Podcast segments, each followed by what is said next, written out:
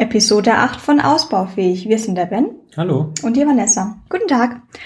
Wir waren dieses Wochenende auf der Weintour in München und machen jetzt eine kleine Spezialepisode darüber, um davon zu berichten, ähm, was wir alles Neues kennengelernt haben und was sich als gut und was sich als eher schlecht rausgestellt hat. Das Ganze war am 13. und 14. in München in der alten Kongresshalle. Das, die gleiche Tour gibt's in Hamburg und ich glaube noch mal in einer anderen Stadt Bremen oder Essen, bin mir gerade nicht so ganz sicher. Ja, Essen. Okay. Und ähm, das ist eine kleine Weinmesse mit sehr vielen deutschen Winzern. Ich glaube, es waren tatsächlich nur Deutsche, auch gar keine Österreicher, wenn ich mich richtig erinnere. Ja, soweit ich weiß, ist nur Deutschland. Ja, ähm, was man ja auch selten so die Chance hat, so wahnsinnig viele deutsche Winzer auf einem Fleck zu haben. Und was relativ schön daran ist bei der Veranstaltung, ist, dass sie die Gebiete wirklich nach Anbaugebieten unterteilt haben, beziehungsweise nach Bundesländern. Also es gibt den Bereich für Baden, es gibt den Bereich für Baden-Württemberg, ähm, Bayern etc. und auch die Mosel. Und da kann man sich dann wirklich nach Lust und Laune ein bisschen durchprobieren. Und wir sind angekommen, da war erstmal eine ziemliche Schlange da. Ich glaube, wir standen eine gute halbe Stunde an, bis wir reingekommen sind. Ähm, was auch noch ganz spannend ist, sie haben so ein Chip-Verfahren, dass man auf dem Glas einen Chip hätte. Man kann dann bis zu fünf Weinen pro Winzern sich merken lassen. Also die Winzer hatten für fünf ihrer Weine die Möglichkeit, so eine Chipkarte zu beantragen, damit man sich die Weine speichern kann, zu denen man später benachrichtigt werden wollen würde per E-Mail. Hat vielleicht auch ein bisschen, sage ich mal, den Nachteil, dass man sich vorher auch mit E-Mail-Adresse anmeldet. Da fällt mir gerade ein, ich habe gar keine E-Mails bekommen, weil ich habe mein Glas bei ein paar äh, über den Leser gezogen und ich habe bisher nichts bekommen. Ich habe das Ding nämlich gar nicht genutzt, weil ich bin zwar hier so voll äh, Early Adopter und etc., aber ja, dann bei mindestens drei verschiedenen. Da bin ich schon irgendwie ich schneller drin, mir dann doch mein mein Kreuz auf meine meine Papierliste zu machen. Stimmt, dann hast du also ich habe dich an also ich habe zwei Tickets für uns bestellt und die beiden auf jeweils unsere Namen und ich habe bei dir auch deine E-Mail-Adresse angegeben. Also wir wissen ja nicht, wer welches Glas im Endeffekt hatte, weil auf dem Glas steht dann kein Name mehr drauf, aber du hast auch keine Mail bekommen. Nee, habe ich nicht, aber vielleicht dauert es auch ein paar Tage. Ja, kann schon sein, aber vielleicht ich machen die noch statistische erwarten, Auswertungen und sowas. Man würde erwarten, dass das automatisch funktioniert. Ja, wir hatten schon, ich meine, warum standen wir so lange an? Und ich habe noch äh, dreimal in dieser drei halben Stunde, wenn überhaupt, also wenn es gereicht hat, mal mit einer halben Stunde, äh, immer wieder gemeint, dass ich mir sehr sicher bin, dass es bestimmt wieder am Scanner liegt und das war auch der Fall. Wir kamen mit extra mit ausgedruckten Tickets, die mussten dann per Hand abgeschrieben werden, die Zahlenkombination. Hinter uns kam eine Person mit Handy zum Abscannen, ging auch nicht. Ähm, also, also beim Handy kann ich ja noch ein bisschen verstehen, weil es halt schwieriger aber ist, ich wenn wirklich einen, reflektierter. Wir hatten ausgedruckt auf Papier. Einen großen Barcode, Wie nicht schwierig geknittert. ist es, einen Barcode abzuscannen? Das kann ja wohl echt nicht wahr ja, sein. Das ist hart. Vor allem habe ich noch gemeint, ähm, also wenn da hier jemand zuhört, der äh, vielleicht mal bei sowas einen Veranstalter oder einen Stand hat, wenn da eine Person mal rausgekommen wäre und seinen Wein in der Schlange vorgestellt hätte, ich sag's dir, der wäre der Renner des Tages gewesen. Wäre bestimmt gut angekommen. Auf der anderen Seite hätte ich jetzt draußen auch nicht wirklich Bock gehabt, Wein zu trinken, weil es war echt kalt draußen. Ja, so windig. Und äh, dann mussten wir ja schon, also irgendwie 20 Minuten wahrscheinlich draußen stehen und dann nochmal drin, 10, 15 Minuten. Ja, nee, hätte ich jetzt auch nicht unbedingt was trinken wollen. Ja. Wenn es ein schöner Tag gewesen wäre, wäre es ja vielleicht sogar passiert. Genau, wir waren ja letztes Jahr schon mal da, zum ersten Mal. Und ähm, letztes Jahr war es ein sehr schöner Tag, war auch so ein plötzlich heißer Tag. Ähm, da erinnere ich mich noch dran, weil wir dann, ich hatte irgendwie noch aber lange Jeans an und auch ein schwarzes T-Shirt und ich erinnere mich dran, es war heiß. Da waren wir auch an einem Sonntag da, das erinnere ich mich deswegen, weil die Leute schon ganz heißer waren und kaum noch mit uns sprechen konnten.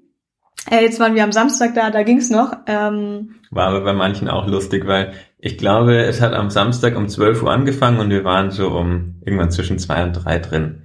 Und ja. äh, einer war schon total heiser um, um ja. drei oder um vier Uhr und, und viele waren auch schon total betrunken. Also auch nach ein paar Stunden geht's da manchen schon nicht gut. Jo, auf diese Person ähm, kommen wir später nochmal zu sprechen, weil ich hätte jetzt vorgeschlagen, wir gehen einfach so, wie wir die Winzer probiert haben, ähm, jetzt der Reihe nach ein bisschen durch. Okay. Genau. Und anfangen wollte ich diesmal mit der Mosel da die doch von München ein bisschen entfernt ist und ich da ähm, selten den Genuss habe, davon was probieren zu können. Das heißt, wir sind in den Bereich der Mosel gegangen und haben mit dem Kastanienhof angefangen. Das Kastanienhof Weingut Esseln. Ja, genau. Und dann, was hatten die dabei? Die hatten für uns dabei, ich glaube, zwei Rotweine und mehrere Weißweine. Wenn man jetzt online mal auf die Weintour.net geht und sich den Ausstellerkatalog anschaut, da sieht man eben die fünf Weine pro Winzer, die sie per Kartenchip auch speichern konnten, aber sie hatten, die meisten hatten natürlich auch mehr dabei, man konnte es dann eben nur nicht per Karte speichern. Ähm, wir haben, glaube ich, alle da ein bisschen durchprobiert, haben uns, ich glaube, wir waren bestimmt na, ich kann es von der Zeit her nicht einschätzen, wir waren aber relativ lange an dem Stand, waren ist super sympathische Menschen. Mm, ja, doch, ja, doch, wir hatten sind den, da, glaube ich, waren ja. gerade die, die Kinder dran. Ähm, die also Kinder. Ich weiß nicht, ob es beides, die Kinder waren okay. vermutlich entweder der Sohn oder die Tochter mit, mit Partner. Ja, die waren jünger als wir. Die waren wahrscheinlich Wirklich? so Mitte 20.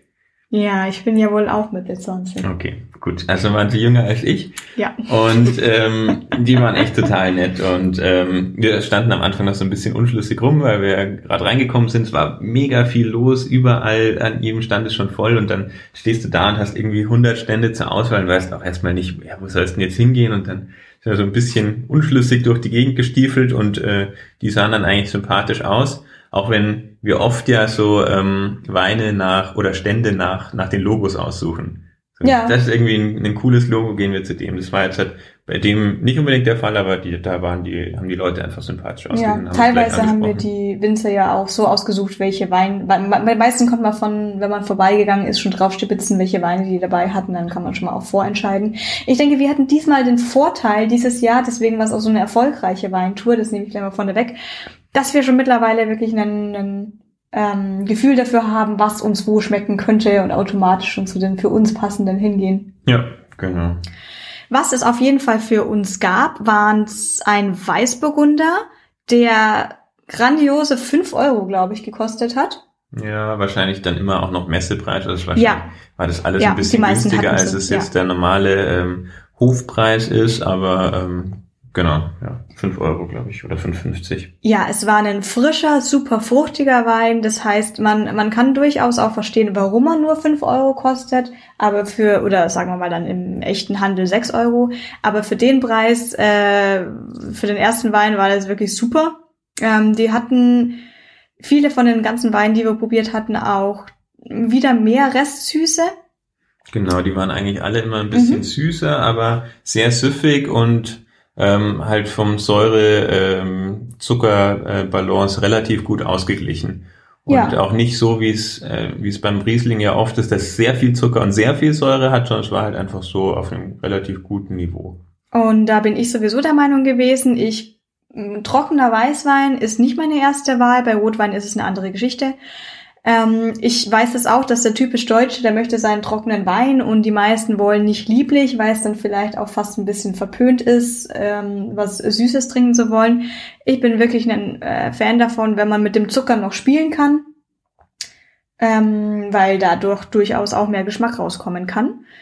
Und die meisten hatten dann aber doch äh, die Bezeichnung Feinherb draufgeschrieben. Es ist ja so, dass halbtrocken geht bis zu einer Restsüße von 18 Gramm alles darüber wäre dann offiziell lieblich und bei Feinherb, da gibt es keine gesetzliche Regelung. Das spielt sich alles so im Raum von 15 bis 25 Gramm Zucker ab, wo man normalerweise feinherben Wein äh, finden kann. Außerdem finde ich, kann man jetzt halt allein von dem Restzucker noch nicht wirklich sagen, wie der Wein schmeckt. Also gerade ja. wenn der viel Säure hat oder so, ja. kann der, muss das mit 18 Gramm noch lang nicht lieblich sein. Jo, ähm, nach dem Weißburgunder haben wir die beiden Rieslinge miteinander verglichen, das Kästener Paulinsberg, einmal die Spätlese, einmal die Auslese, die Spätlese in Feinherb, die Auslese in Süß. Diesmal war es tatsächlich so, dass Süß äh, war, war wirklich süß. Ähm, Wäre mir für die ganze Flasche zu süß gewesen, sage ich mal, bei einem kälteren Tag oder auch zu einem Dessert dazu oder zu einem sehr scharfen Essen immer noch äh, sehr angenehm. Und mir fällt jetzt gerade noch ein, dass wir schon sehr viele 2018 Weine dabei hatten, was hm, stimmt genau. Was daran lag, dass 2017 war ein nicht so ertragsreiches Jahr. Da war das Wetter äh, nicht so hat nicht so mitgespielt. hat dazu geführt, dass äh, dann doch eben Schimmel und Fäule entstanden ist und sie Verlust an den Trauben hatten und dass das, was dann allerdings durchaus übrig geblieben ist, war dann durchaus allerdings auch recht gut, weil ja die viele Kraft des vom Stamm dann in die restlichen Trauben reingehen konnte. Das heißt, 2017 ist ziemlich ausverkauft. Auf der anderen Seite als ich jetzt ein paar Mal schon den 2018er Wein im Supermarkt gesehen habe, habe ich mir gedacht, ja, es klingt nach Wasser, es kann nichts sein, jetzt schon den 2018er Wein.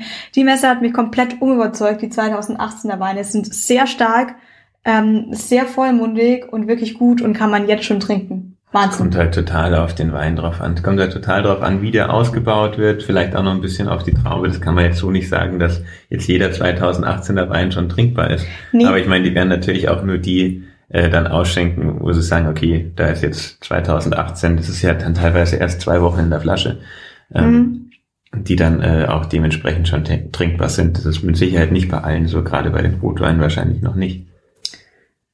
Apropos Rotweine, ich bin ja kein Fan von deutschen Rotweinen, das heißt, wir haben auch wenig probiert, obwohl es in Baden-Württemberg welche geben würde.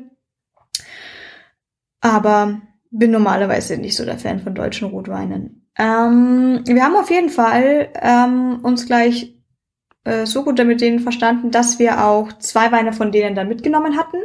Und zwar einer, den hatten sie, ähm, nee, der fällt mir noch zusätzlich ein, den haben wir, glaube ich, gar nicht gekauft.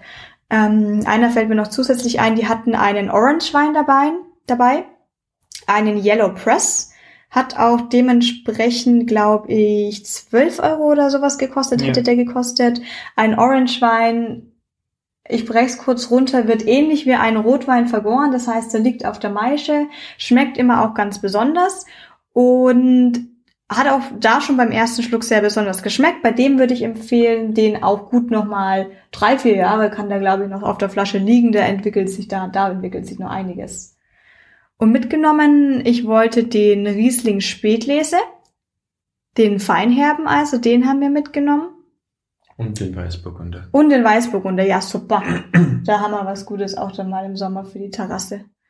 So, und dann ging's weiter. Nach der Mosel sind wir nämlich kurz äh, auf die sozusagen andere Straßenseite gegangen. Ähm, da war's dann, da waren wir dann in der Pfalz ähm, beim Neusperger Hof, der Bioweine herstellt.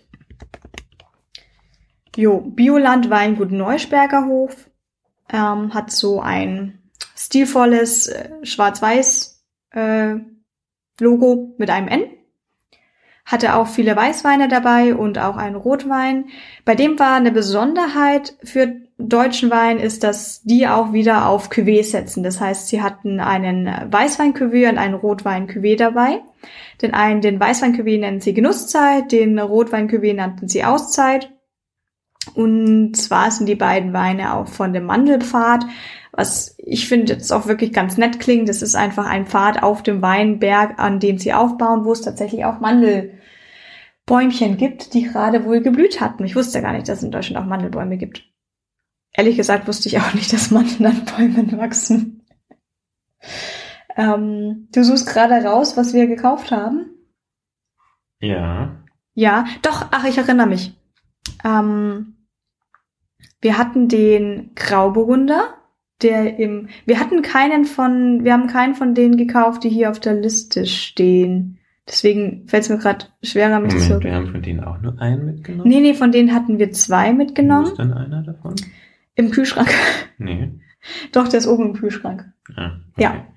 Ähm, äh, wir sind hin, weil es einen Chardonnay gab. Genau, deswegen sind wir hin. Es gab einen Chardonnay aus dem Fass. Ähm, war was äh, sehr Feines, hat gut geschmeckt. Er war eigentlich für einen Chardonnay schon der ging fast einen Ticken in die Riesling-Richtung. Ich weiß gar nicht, ob es vom Holz kam. Er hat aber definitiv nicht einfach nur jetzt nach Holz geschmeckt. Also war ein sehr vollmundiger Chardonnay. Ähm, dadurch, dass er eben Fass war, hat er aber auch, glaube ich, so um die 11, 12 Euro gekostet. Ähm, hat nicht komplett meinen Geschmack getroffen. Allerdings, was komplett meinen Geschmack getroffen hat, war überraschenderweise ein Grauburgunder, der ebenfalls im Fass war. Und den fand ich Einfach also top. Barrique. Ja, genau, im Barrique-Fass. Ich meine, im Fass ist ja im Endeffekt. Ach so, ja, es äh, ja, ist ja Quatsch, was ich sag. Im Barrique, genau. Im Holzfass. Ja. Äh, so ein Barrique hat 225 Liter. Genau. Ja. Ähm, den fanden wir gut und den haben wir mit einem bekannten äh, Wein verglichen, den wir schon zu Hause hatten, ebenfalls im Chardonnay, den wir, der glaube ich sogar schon von 2013 ist, der ebenfalls im Holz was war. Den hatten wir zu einem Flaschenpreis von 20 Euro gekauft und ich glaube einfach mit dem im Vergleich haben wir gesagt, okay, jetzt auch für einen Grauburgunder waren ebenfalls 12 Euro, ist eigentlich ein, ein guter Deal. Hätten wir jetzt einen 20 Euro Wein nicht im Vergleich gehabt, weiß ich nicht, ob wir ihn gekauft hätten, aber definitiv top dafür. Und als zweites hatten wir mitgenommen, was hatten wir als zweites noch mitgenommen? Ach, den Gewürztraminer. Ein Gewürztraminer für 8,90 Euro. Ah ja, okay. Ja. Den hast du anscheinend im Kühlschrank versteckt, den habe ich nicht mehr gefunden. Möglich. Genau, weil äh, ich habe schon Sachen im äh, Kühlschrank versteckt, weil wir heute auch noch was trinken. Sollen wir eigentlich jetzt schon mal anstoßen oder erst, wenn wir zu dem Weingut? Ich glaube, wir kommen jetzt gleich zu dem Weingut, oder? Und dann können wir da. Ah, nee, es dauert noch. Oh Mann. Ja. Na Okay. gut, dann. Dann trinken wir schon mal. Ja. Nein. Nein. Ja? Okay. Ähm, wir warten noch kurz. Dann reden wir mit den nächsten einfach schnell durch. Denn als nächstes waren wir bei Kirsten, ebenfalls wieder an der Mosel. Also da sind wir wieder auf die andere Straßenseite gewankt. Ähm, na, das sind wir noch gar nicht gewankt. Das sind wir noch normal gegangen. Man musste natürlich auch so ein bisschen gucken, an welchen Ständen also passt einem die Weinliste und wo kann man sich jetzt auch noch irgendwie dazugesellen, ohne komplett weggedrückt zu werden. Vom Publikum her war es auch wirklich ganz gemischt. Da waren, ähm, sage ich mal, normale Menschen und Leute, die dann durchaus wirklich schon Samstagnachmittag gut betrunken waren. ähm, das heißt, manchmal ging es tatsächlich ein bisschen zu. Ähm, aber bei Kirsten hat es uns angelächelt, weil vor allem kam dieser Wein von dem Weinberg das Goldtröpfchen, das Peace Porter Goldtröpfchen. Genau. Also eigentlich viele Sachen, die ich da ziemlich spannend fand. Also einerseits war das ähm, äh, vom Logo recht schön. Ähm, also das, das Wappen, das sie haben, ist, äh, finde ich sehr schön. Dann war es ein Stand, die ausschließlich Rieslinge dabei hatten. Also die hatten äh, sieben verschiedene Rieslinge dabei, ähm, die alle vom selben Berg sind, aber halt alle unterschiedlich ausgebaut sind. Und dann eben, äh, dass die von diesem Peace Porter Goldtröpfchen sind, was ich auch nicht ganz, nicht so genau wusste, was es ist. Ich dachte, es wäre halt eine einzelne Lage. Es ist aber ein ganzer Berg und da sind ähm, äh, ich glaube, an die 20 verschiedene ähm, Winzer, die da drauf anbauen. Und es ist wohl auch äh, deutschlandweit oder vielleicht sogar international recht bekannt und sehr begehrt. Ähm, und äh, ist mir ins Auge gestochen, weil wir da schon mal einen Wein von denen hatten. Also nicht von denen, aber vom Peace Porter Gold äh, Mhm. Tröpfchen. Und zwar ähm, Ansgar Klüserath war das damals. War auch ein sehr guter Riesling. Ja, und ich meine, wann hat man wirklich schon mal so die Gelegenheit, so viele verschiedene Rieslings gegeneinander zu testen? Ja. ähm, waren wieder unglaublich sympathische Menschen. Da waren wir auch gerade wieder, sagen wir mal, die Kinder. Ähm, also der war, ähm, das war zum einen der Sohn, der das wohl auch schon sehr lange mitbetreibt und ähm, die Frau, mit der wir gesprochen hatte, war quasi eine Zugereiste, die auch selber aber auch von der Weinfamilie stammt. Also das heißt, sie kannte sich auch durchaus aus. Und wir, ähm, sie hat uns, sie hatten ein iPad dabei, auf dem Bilder durchliefen von ihrem Goldtröpfchen. Und es waren wahnsinnig, wahnsinnig schöne Bilder, dass ich tatsächlich überlegt, überlege, ob wir da mal hinfahren sollen, weil es schaut unfassbar toll an. to toll aus. Und sie hat noch erzählt, dass sie durchaus Probleme haben, mit den großen Winzergemeinschaften mitzuhalten, da der Berg extrem begehrt ist und je, die größeren haben natürlich auch einfach mehr Geld als die kleineren. Ich habe auch gefragt, können sie da nicht, weil sie, sie hatten trotzdem unglaublich günstig, also was heißt unglaublich, also es, war, es waren keine teuren Weine für die Qualität. Und dann habe ich gefragt, ob sie da nicht auch mal einfach mal so ein, zwei Euro auf den Flaschenpreis dann ähm, erhöhen wollen, ob das dann nicht helfen würde dagegen. Da meinte sie, das können sich die Kleinen nicht leisten, das würden, sie würden sonst nicht mehr gekauft werden. Ja. Finde ich ein bisschen schade und umso schöner, dass es solche Also ich Veranstaltungen verstehe es gibt. natürlich, dass äh, die Winzer, die einen Namen haben, da kannst du halt alleine wegen dem Namen schon ein paar Euro mehr verlangen pro Flasche, weil die Leute, die, egal ob das jetzt im Supermarkt, in einer Weinhandlung oder im Online-Shop ist, wenn du einen Wein siehst von dem Winzer, wo der Name was sagt, dann hast du einfach schon mal viel mehr Vertrauen, dass du da was äh, ordentliches bekommst und bist einfach bereit, da ein paar Euro mehr zu zahlen. Das kann ich schon nachvollziehen. Hm. Ähm, ja, ist halt blöd für die Kleinen.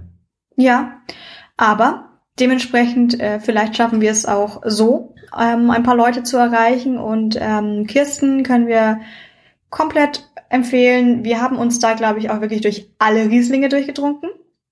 Ähm, Genau, die also waren wir- teil teilweise gemischt 2017, 2018 dann. Ja, ich glaube, aber das meiste war auch schon 2018. Auch wenn es jetzt halt hier auf dem Prospekt 2017 steht, ich glaube, die hatten mhm. auch schon viel 2018er dabei. Ja, und wir haben einfach alles von Kabinett über Spätlese, Auslese, alte Reben, glaube ich, alles probiert. Ja. Und jeweils dann immer noch in Trocken und in Feinherb ausgebaut. Ja, es war sozusagen fast ein anstrengender, verwirrender Stand, weil ähm, sie hatten mit einem Gutswein angefangen, glaube ich, und dann gab es dreimal trocken, Kabinett Spätlese Alte Reben und dreimal Feinherb, Kabinett Alte Reben, Spätlese, Auslese, irgendwas. Und wir mussten, wir haben dann auch. Ähm, ja, wir wussten teilweise selber nicht, was wir gerade hatten. Und war dann am Schluss relativ schwierig, wieder zusammenzuwürfeln, was wir jetzt halt eigentlich gerade getrunken hatten und was uns davon äh, wie geschmeckt hat. Ähm, ich glaube, wir haben uns da dann auch für zwei Weine ja. entschieden, die wir dann auch mitgenommen haben. Ich denke, du hattest immer die trockenen im Glas und ich hatte, na, ist auch sowas nee, nicht nee, aufgeteilt. Nee, also wir hatten. So einfach war es nicht. Wir hatten bestimmt sechs, sieben Gläser jeweils dann uns von unseren gegenseitigen Gläsern schön probiert. Und wir hatten, denke ich, von dem Feinherben einen der also wir hatten ein Kabinett und wir haben einen Spätlese mitgenommen. Genau, oder? wir hatten, also wir haben Kabinett in Trocken und Feinherb probiert und wir haben ähm, auch äh, Spätlese in Trocken und Feinherb probiert und wir haben uns dann im Endeffekt für den Kabinett in Feinherb und für die ähm, Spätlese in Trocken entschieden, ja.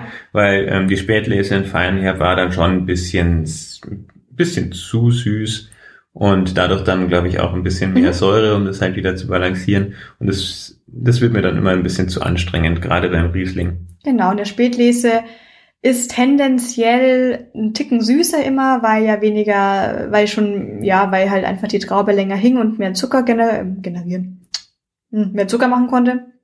Und eigentlich finde ich es wirklich den perfekten Mix. Bei den beiden könnte ich definitiv sagen, nicht sagen, welcher besser ist sie schmecken schon ziemlich anders und sind für jeweils die richtige Gelegenheit perfekt. Also der Kabinett, den, der, den kannst du wegtrinken. Der ist so lecker und so süffig, den, den trinkst du einfach mal eben weg, weil das, du willst gar nicht aufhören.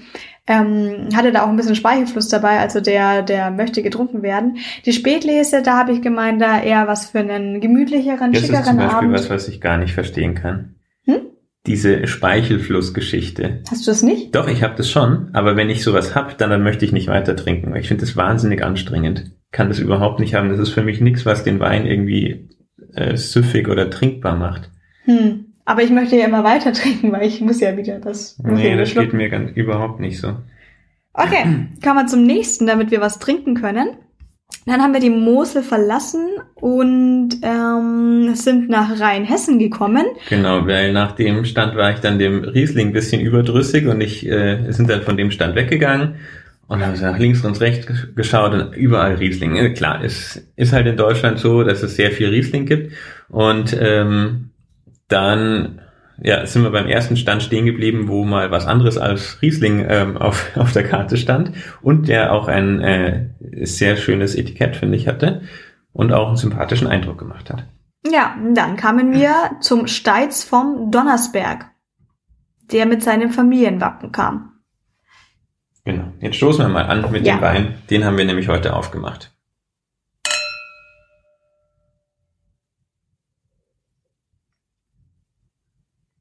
Wir haben es ganz vergessen zu ähm, riechen und die Farbe zu ähm, deuten.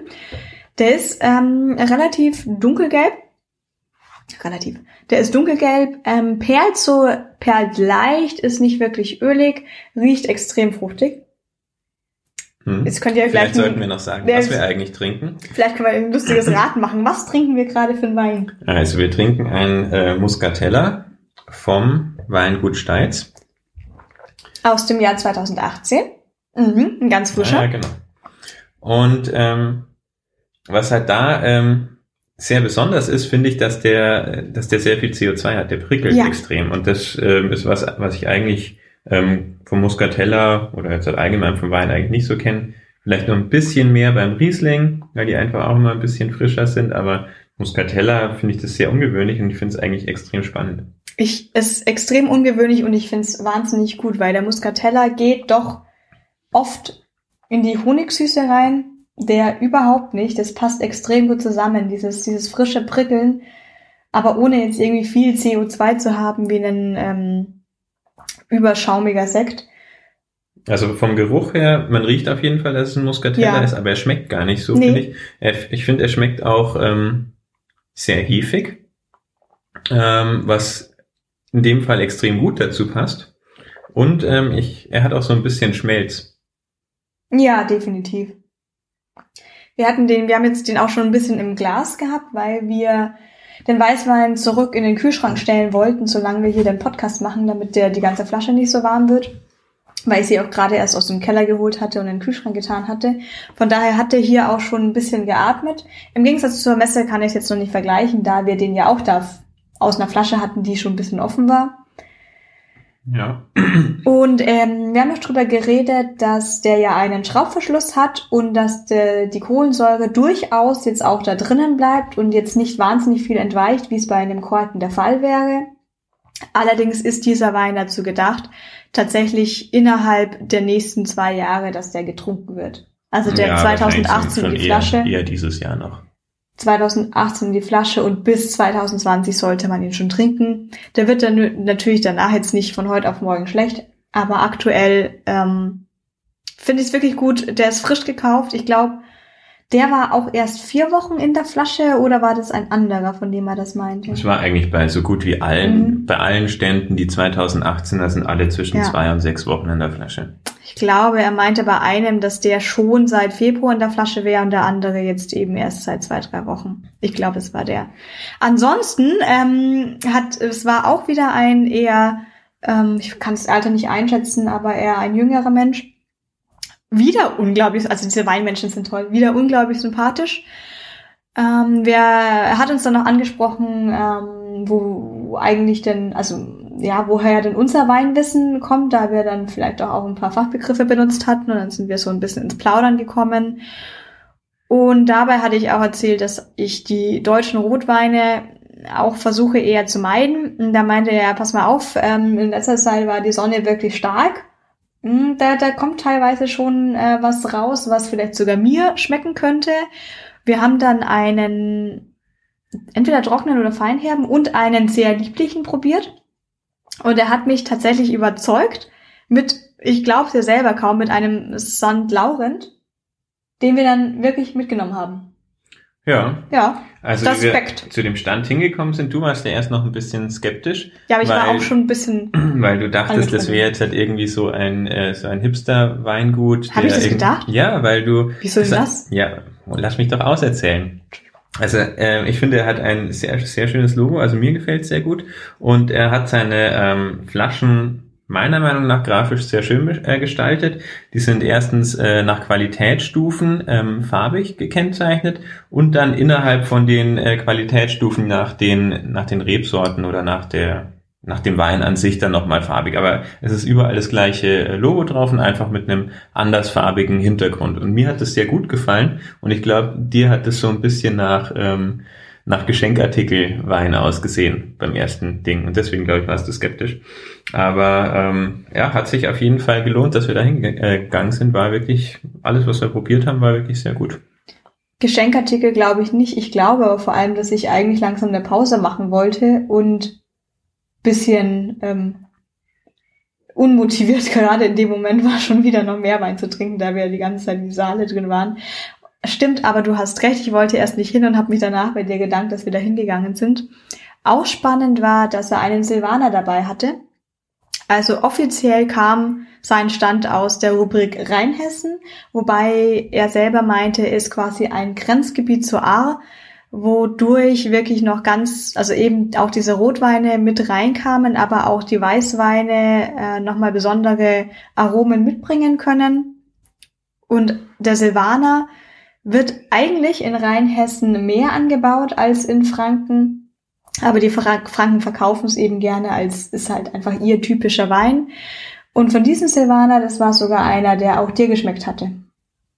Das stimmt. Normalerweise bin ich ja überhaupt kein Silvaner-Fan. Aber das war auch ein Silvaner, der einfach nicht so geschmeckt hat, wie man das so aus Franken zum Beispiel kennt. Ähm, mhm. Ich glaube, der hatte auch so, so einen gewissen Schmelz, wie jetzt halt auch der, der Muscatella zum Beispiel hat. Vielleicht ist es einfach ein bisschen, wie der seine, ähm, äh, seine Weine halt ausbaut. Vielleicht ja. hätten wir da noch mehr probieren sollen. Ich schaue gerade ein bisschen auf seiner äh, Homepage rum. Äh, da gibt es anscheinend auch Probierpakete zu bestellen mhm. mit ähm, so in, alle Rotweine, alle Weißweine oder ähm, auch gemischt. Ah ja, okay, gut, da sind dann immer gleich zwei von der gleichen mhm. Flasche mit drin. Aber grundsätzlich, ähm, wir haben, wie viel, wir haben gar nicht so viel probiert. Ich glaube, das war gerade ja, wir waren gerade beide ein bisschen kaputt nach dem vielen Riesling. Und deswegen haben wir gar nicht so viele verschiedene probiert. Also wir haben nicht alles probiert, was er hatte, aber ähm, ist auf jeden Fall was, wo man sich mal merken kann. Ja, vor allem hat er sich, hat er uns ja auch zu, zu sich eingeladen, zu seinem Weingut. Ähm, die Stimmt, ja. machen da wirklich viel, die geben sich sehr viel Mühe. Man fährt da nicht einfach nur hin und kann, ja, wie es generell ja schon üblich ist, ein bisschen Verkostungen machen, sondern sie planen da wirklich Events, planen Wanderungen. Also es war sehr nett. Stimmt, genau. Der hatte noch einen Lagenwein, einen Riesling dabei. Den habe ich nicht mehr probiert, weil ich gerade keinen Riesling trinken wollte. Was der teure, Im Nachhinein, ja, im Nachhinein hätte ich natürlich probieren sollen. Ja. Äh, ich glaube, ich habe gerade gesagt Grenzgebiet zu Aar. Ich glaube, ich meinte nahe. Da muss ich mich kurz ähm, korrigieren. Gut, dann nach dem Steit sind wir weitergegangen äh, zum Weingut Maurer. Das war dann im Endeffekt auch äh, unsere letzte Station. Wir waren noch an ein paar anderen Ständen, aber ähm, da haben wir jetzt halt eigentlich nichts ähm, nichts berichten, berichtenswertes. Deswegen jetzt zu guter Letzt eben der Maurer. Ähm, welches, äh, welches, weißt du noch, welches Gebiet das war? Rheinhessen. Mitten in Rheinhessen, dem Land der tausend Hügel, liegt das traditionsreiche Weindorf Mommenheim, Heimat des Weinguts Maurer, das sich nun bereits in dritter Generation der Herstellung von Wein widmet. Und was besonders war, das war übrigens ähm, unser netter Gesprächspartner, dessen Stimme schon ganz rau war. Ähm, also liebe Grüße an der Stelle. Und er hatte noch am Tisch dabei stehen eine ähm, uns, uns ist allen der Begriff dieser Flasche nicht eingefallen. Eine, ich glaube, eine drei, nee, fünf Liter Flasche. Ich weiß es nicht mehr. Ah, auf jeden Fall, eine große Weinflasche. Auf jeden Fall mehr als drei Liter. Ja. Also Magnumflasche wäre ja 1,5 Liter und drei Liter wäre Doppelmagnum, aber das war immer noch größer. Ja, ja ich glaube, es waren fünf oder sechs Liter und äh, unser Einstieg bei dem äh, Weingut oder bei dem Stand war im Endeffekt, dass wir darüber philosophiert haben, wie eigentlich die verschiedenen Flaschengrößen heißen und keiner wusste es. ja, und letztendlich, äh, weil es schon wieder Riesling gab und dann war ich ein bisschen unschlüssig, habe ich mich für einen Sauvignon Blanc entschieden. Eigentlich ein eher eleganterer Weißwein, also so nach dem Chardonnay mit am wenigsten Säure. Und auch den haben wir da mitgenommen. Mhm. Äh, Sauvignon Blanc ist eigentlich auch so ein Wein, wo ich so gar keine Emotionen habe. Ja. Das ist also oft so ähm, die günstigen Weine, die man halt im Supermarkt kauft, günstiger Weißwein für drei Euro oder sowas. Die Flasche ist dann oft ein Sauvignon Blanc irgendwie aus Afrika oder sowas. Ähm, ist eigentlich selten in Deutschland, oder? Ja. Und ähm, ja, deswegen erstmal nicht äh, viel dabei gedacht. Ich glaube, beim Maurer war es insgesamt alles ein bisschen teurer. Also es war wirklich nicht teuer. Es war jetzt kein nicht österreichisches oder Südtiroler Niveau von von teuer äh, von von den Preisen, aber es war ein bisschen hochpreisiger und ähm, war aber qualitativ alles sehr hochwertig und eben auch der Sauvignon Blanc. Ähm, weißt du noch ungefähr, was der gekostet hat? Ähm, deutlich unter 10, kannst aber nicht mehr sagen. Ich bin mir auch nicht sicher, ob ich bei ihm vielleicht auch einen Sekt probiert hatte.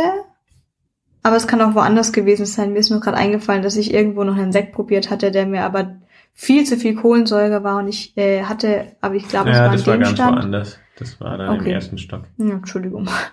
Ein paar Roséweine gab es übrigens auch, die haben wir mal ausgelassen. Nee, ich kann dir nicht mehr sagen, was der Sauvignon Blanc gekostet hat, aber es war zu einem Preis, an den ich mich jetzt nicht Ich glaube, speziell es waren erinnere. acht Euro oder neun Euro, irgendwie sowas. Hm. Was wir allerdings auch gekauft hatten, war den zweiten Orange Wein des Abends, also ein unfiltrierter Wein. Ähm, es war ein Riesling. Den Der hat uns geschmeckt. Der war definitiv auch quasi in der Flasche schon fertig. Ich denke, der war allerdings auch schon bereits von 2016. Und den haben wir dann als Geschenk für Ostern mitgenommen, weil es wirklich ein perfektes Mitbringsel war. Es ist definitiv was Besonderes. Schmeckt wieder sehr in die Rotweinrichtung. Und entweder man mag es oder man mag es nicht, denke ich. Es ist was Spezielles. Ja, aber wir haben jetzt aber schon öfter mal Orange-Weine getrunken und mir haben sie eigentlich nie geschmeckt, weil die immer viel zu viel Hefe hatten. Mhm. Und das war jetzt bei dem nicht so. Mhm. Ähm, ich weiß nicht, ähm, weißt du noch, ähm, aus welcher Rebsorte der erste ähm, Orange-Wein? Riesling. Das war auch Riesling, okay. Ja. Also weiß ich jetzt nicht, ob das eine typische Rebsorte ist, um den Orange Wein zu machen. Ähm, aber auf jeden Fall, das war einfach, ähm, ich denke mal, handwerklich und danach eben auch geschmacklich einfach äh, ein sehr gut gemachter Wein und äh, da hat es eben sehr gut zusammengespielt. Eben einerseits die Fruchtigkeit vom Riesling, aber dann doch eben diese extreme ähm, Hefigkeit. Ähm, ja, das hat einfach gepasst. Und bisher, wir haben ja hin und wieder mal, also es gibt ja immer mehr eigentlich diese Orange-Weine und sind ja auch sehr im Trend und oft auch sehr teuer. Ähm, aber wir haben die eigentlich, ich habe noch nie einen bisher, also bis zu dem habe ich noch nie einen getrunken, der mir wirklich geschmeckt hat. Okay. Ich denke auch, mein Argument war auch, wenn wir den zu Ostern mitnehmen, dass wir den ja dann auch gleich aufmachen mit der ganzen Familie und das ein Glas pro Person ist dann ein guter Kompromiss für mich beim Orange Wein, weil man dann auch nicht zu zweit eine ganze Flasche davon trinkt. Ja, das wird anstrengend. Ja. Das ist ähnlich wie beim Weißbier. Überall, wo so viel Hefe drin ist, das, da kann man einfach ja, nicht größere ist Mengen trinken. Anstrengend. Ähm, und dann denke ich, waren das alle, die wir gekauft haben. Ja. Wir hatten auch ein paar Stände gesehen, bei denen wir auch schon letztes Jahr waren, das äh, letztes Jahr waren und dort auch was mitgenommen hatten. Davon daher konnte ich mich an die Namen erinnern. Das war Rinke, Britzingen und Flick. Die wir eigentlich auch alle empfehlen können. Weil können wir definitiv. Wir waren jetzt diesmal nicht mehr, weil wir schon eben schon kannten und auch, auch wussten, dass die gut sind. Ähm, ja. Aber bei dieser, diesem Angebot wollten wir eben noch mehr ausprobieren und was wir auch da schön fanden, dass die meisten waren ja zu zwei bis vier Verkäufer pro Stand. Und auch da haben sie erzählt, dass meistens eigentlich fast nur noch einer am Stand bleibt und der andere einfach äh, rumläuft, rumprobiert und einfach freundschaftlich, gesellig mit den anderen Weingütern deren Weine probiert. Ja, das ist ja auch einfach die beste Gelegenheit dazu. Ich meine, selbst wenn die jetzt halt, äh, irgendwie als, als Winzer vielleicht selber noch, noch viele Kontakte haben und dann mal günstiger Wein bestellen können, aber hier hast du halt einfach die Möglichkeit von 50 oder 100 verschiedenen Weingütern an, äh, auf engstem Raum Wein zu probieren. Klar, das würde ich auch mitnehmen, wenn, wenn ich als Winzer oder als Aussteller da wäre. Ja, gut. Das war also unser diesjähriges Erlebnis von der Weintour. Wir bedanken uns fürs Zuhören. Bis bald. Bis bald.